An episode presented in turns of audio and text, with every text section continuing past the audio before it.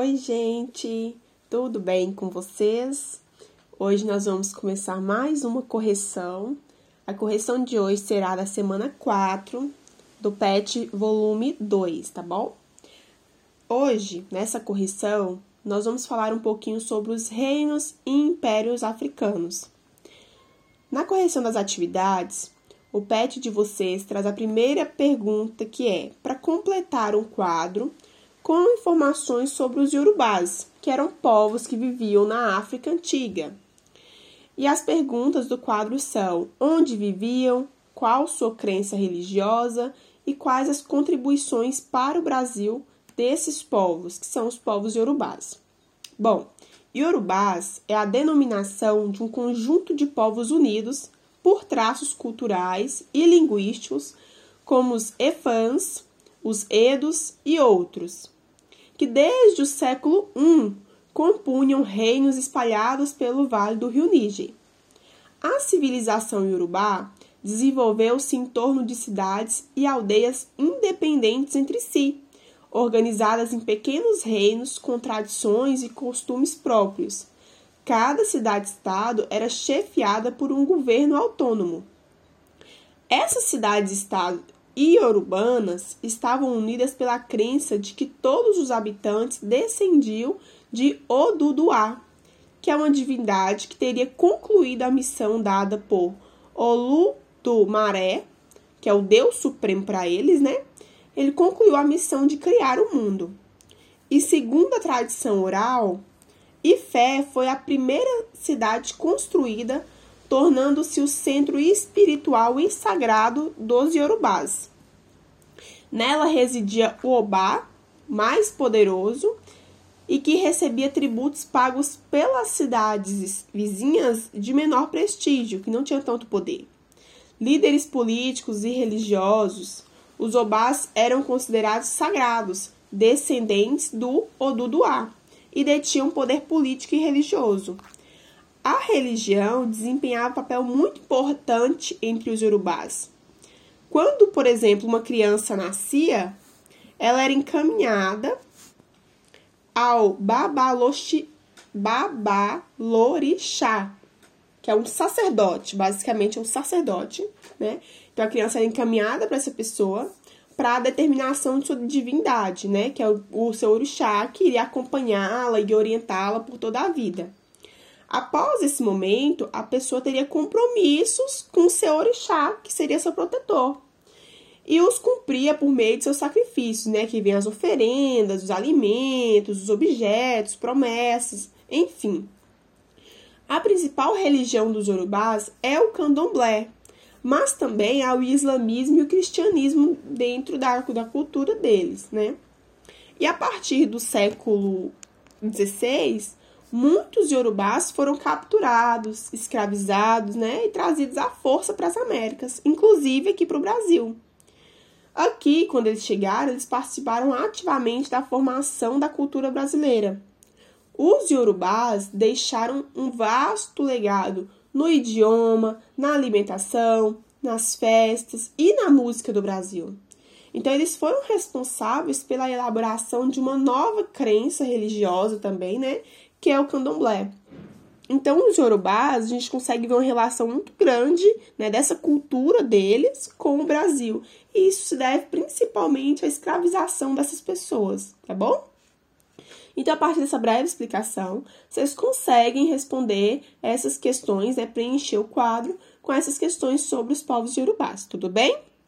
Bom, dando sequência, a questão 2 pede para explicar o que eram as rotas transarianas e por que elas eram tão importantes. Bom, as rotas transarianas são os caminhos do comércio caravaneiro que cruzam o deserto do Saara na África Centro-Ocidental, né? São diversas rotas interligando as economias locais e regionais do, do Sahel. África subsaariana, né, que é a área de savanas que separa o deserto das florestas tropicais, até a costa, a costa mediterrânea no norte da África. Isso é o Sahel. As origens do comércio transariano remontam à antiguidade. a crescente disseminação do camelo no norte da África, possivelmente já no século 17 a.C. Foi de grande importância para o crescimento do comércio transariano. Né? O camelo, por exemplo, ele foi extremamente importante porque ele conseguia ficar dias sem água. E estudos arqueológicos indicam que os fenícios já negociavam escravos e produtos africanos com antigos povos berberes. Então, aquele o comércio ali naquelas, ro naquelas rotas, né, nos caminhos, eram intensos há muito tempo.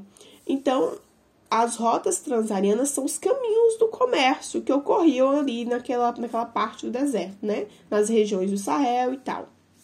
Então, essa é a questão 2, e a gente tem que lembrar sempre que é muito importante esse comércio, e é todo esse comércio no deserto e em outras regiões que faz com que aquelas regiões, aquelas cidades e aqueles povos, eles, eles fossem naquele momento tão ricos. E tem muitos impérios e reinos sendo considerados impérios do ouro, né? Porque tinha muito dinheiro e a comercialização era intensa, tá bom? Na questão 3, pede, pede para explicar o que é sincretismo religioso. Bom, no dicionário, sincretismo é definido, definido como reunião, junção, ou seja, uma fusão né, de diferentes cultos ou doutrinas religiosas, com reinterpretação de seus elementos. E religião no dicionário é definido como uma crença na existência de um poder ou um princípio supremo sobrenatural, do qual depende o destino do ser humano e ao qual se deve respeito e obediência. Então, para a gente entender o que é sincretismo religioso, a gente tem que entender que ao longo do tempo as religiões elas vão sofrendo algumas mudanças em suas estruturas, especialmente influenciadas pelas transformações da própria sociedade. Então, ao longo do tempo, tudo muda muito. E essas religiões elas podem incorporar manifestações e crenças de outras religiões, porém sem deixar suas características básicas, né? Aquelas características originais são básicas das religiões, elas não mudam. De modo bastante claro assim para a gente entender, o sincretismo religioso ele é como uma a reunião de várias doutrinas religiosas diferentes porém mantém-se os principais traços de cada uma dessas religiões. Tudo bem? Bom, e a questão 4 pede para analisar a importância dos árabes na África. A gente tem que lembrar que os árabes tiveram grande influência nesse momento. Toda essa importância, né, se dá porque os árabes, árabes eles fizeram parte da história da África principalmente da parte norte do continente e nas zonas costeiras. Né? Não por acaso, o Islã é bastante presente no continente, assim como a língua árabe e as rotas de comércio que datam de centenas de anos. Lembra que eu falei com vocês lá no início, nós dos Yorubás, que hoje tem muitas pessoas que também seguem a religião do Islã? Então, essa também é uma grande importância dos árabes na África, né? Tanto é que hoje muitas pessoas, né, da África seguem a religião islâmica. E o Império Árabe, ele foi o principal elemento centralizador da política, economia e religião na África. E isso ocorreu por volta lá do século VIII. E aí, quando foi quando ele começou a se expandir, né? E até que acabou agora no início do século XX, quando houve a dissolução do Império Otomano. Então, a presença dos árabes ela foi muito influenciadora na África e nas suas relações sociais, políticas, então isso é muito importante, tá bom?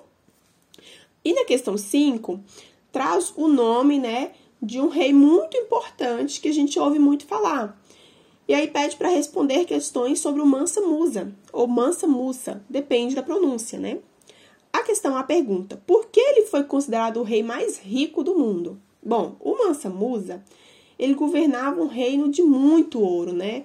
Tinha muito, muita exuberância, tinha muito dinheiro, que dinheiro naquela época era em forma de ouro, né? Então, por ele já viver num ser rei de, né, de um império muito rico, Além disso, ele era um empreendedor, entre aspas, né? Um empreendedor na nossa forma mais é, comum hoje. Naquela época não tinha essa ideia de empreendedor que a gente tem hoje, né? Mas ele era basicamente isso. Ele negociava muito e ele comercializava muito bem. E com seus empreendimentos, que geravam muitos lucros, ele se torna cada vez mais rico. Então, além de toda a abundância do reino dele, né, daquele momento, ele pratica muito o comércio. Então, com toda aquela comercialização, vai acumulando ouro, vai acumulando, ele se torna cada vez mais rico. Acaba sendo considerado mais rico do mundo. Bom, e por qual motivo ele foi para Meca? Quando a gente tem uma história muito engraçada, né, sobre ele, porque quando ele vai para Meca, é, tem que lembrar que ele era muçulmano, né? Ele se converteu ao Islã.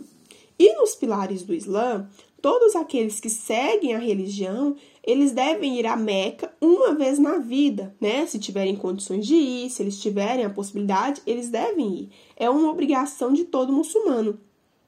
Então ele fez a peregrinação com a comitiva de 15 mil pessoas. Então ele vai para Meca porque é uma obrigação de todo muçulmano, né? Ele tem que ir, é uma obrigação deles, é um pilar daquela religião. E ele vai porque ele queria ser uma pessoa que se entregasse de fato à religião, de fato ao que ele acreditava. E como ele tinha condições, ele foi. E aí entra na questão C, né? O que houve com Meca após a passagem de Musa? Bom, o Mansa Musa, ele por ser um rei muito rico, né, o mais rico do mundo, ele gastava muito ouro, assim como ele lucrava em seus negócios muito, ele gastava muito, né? Ele, ele era cheio de ouro, é, tudo, tudo no, no, no seu ambiente residencial e até mesmo suas roupas, ele, cheio de, ele era adornado de ouro. Bom, e aí quando ele vai para Meca, né, quando ele faz essa viagem, ele gastou 12 mil quilos de ouro. 12 mil quilos de ouro é muito ouro, né? E naquela época, inserir 12 mil quilos de ouro numa cidade de um dia para o outro faz com que tudo mude, né? Então a inflação subiu muito depois que ele injetou naquela sociedade, naquela economia, aquele monte de ouro, que naquele momento significava dinheiro, né? Então, quando ele vai para Meca e faz a passagem, a inflação sobe muito, tudo bem? E aí a gente está na questão 6, que é sobre o reino de Gana. Ele foi incorporado ao Império do Mali, né? E aí pede para explicar por que, que isso ocorreu. Por que, que o reino de Gana ele foi incorporado ao Império do Mali? Bom, a gente tem que lembrar que o reino de Gana ele recusou-se a se converter ao Islã. Né? O Islã ele era muito presente, tinha a presença dos árabes, que faziam, como eu já disse, toda a organização política, econômica, social, né? E assim o reino ele mergulhou em lutas tribais e começou a entrar em declínio devido a, a, conflitos internos com os almorávidas, por exemplo. Então, com diversas lutas internas, com diversos descontentamento entre as pessoas, né? Começa a entrar em declínio, vai perdendo espaço. E a cidade de Colômbia ela foi invadida pelos árabes no século XII e posteriormente o império foi absorvido pelo reino do Mali, né? O reino de Gana foi absorvido pelo império do Mali. Então, com o tempo, vai começando disputas, vai perdendo espaço e cada vez mais o Império do Mali vai absorvendo, vai entrando naquele território até que toma e aí acaba que o reino de Gana ele é incorporado no Império do Mali. Tudo bem? Então, essa questão é isso, né? Sobre essa semana do PET. Eram essas seis questões. Eu espero que tenha ajudado vocês na resolução, na compreensão, né? Para vocês conseguirem responder essas questões. Qualquer dúvida, estou sempre à disposição, professora Silvia também. Qualquer coisa, é só entrar em contato, tudo bem? Tenha um ótimo dia, né? Ou uma boa tarde e até a próxima correção. Tchau, tchau!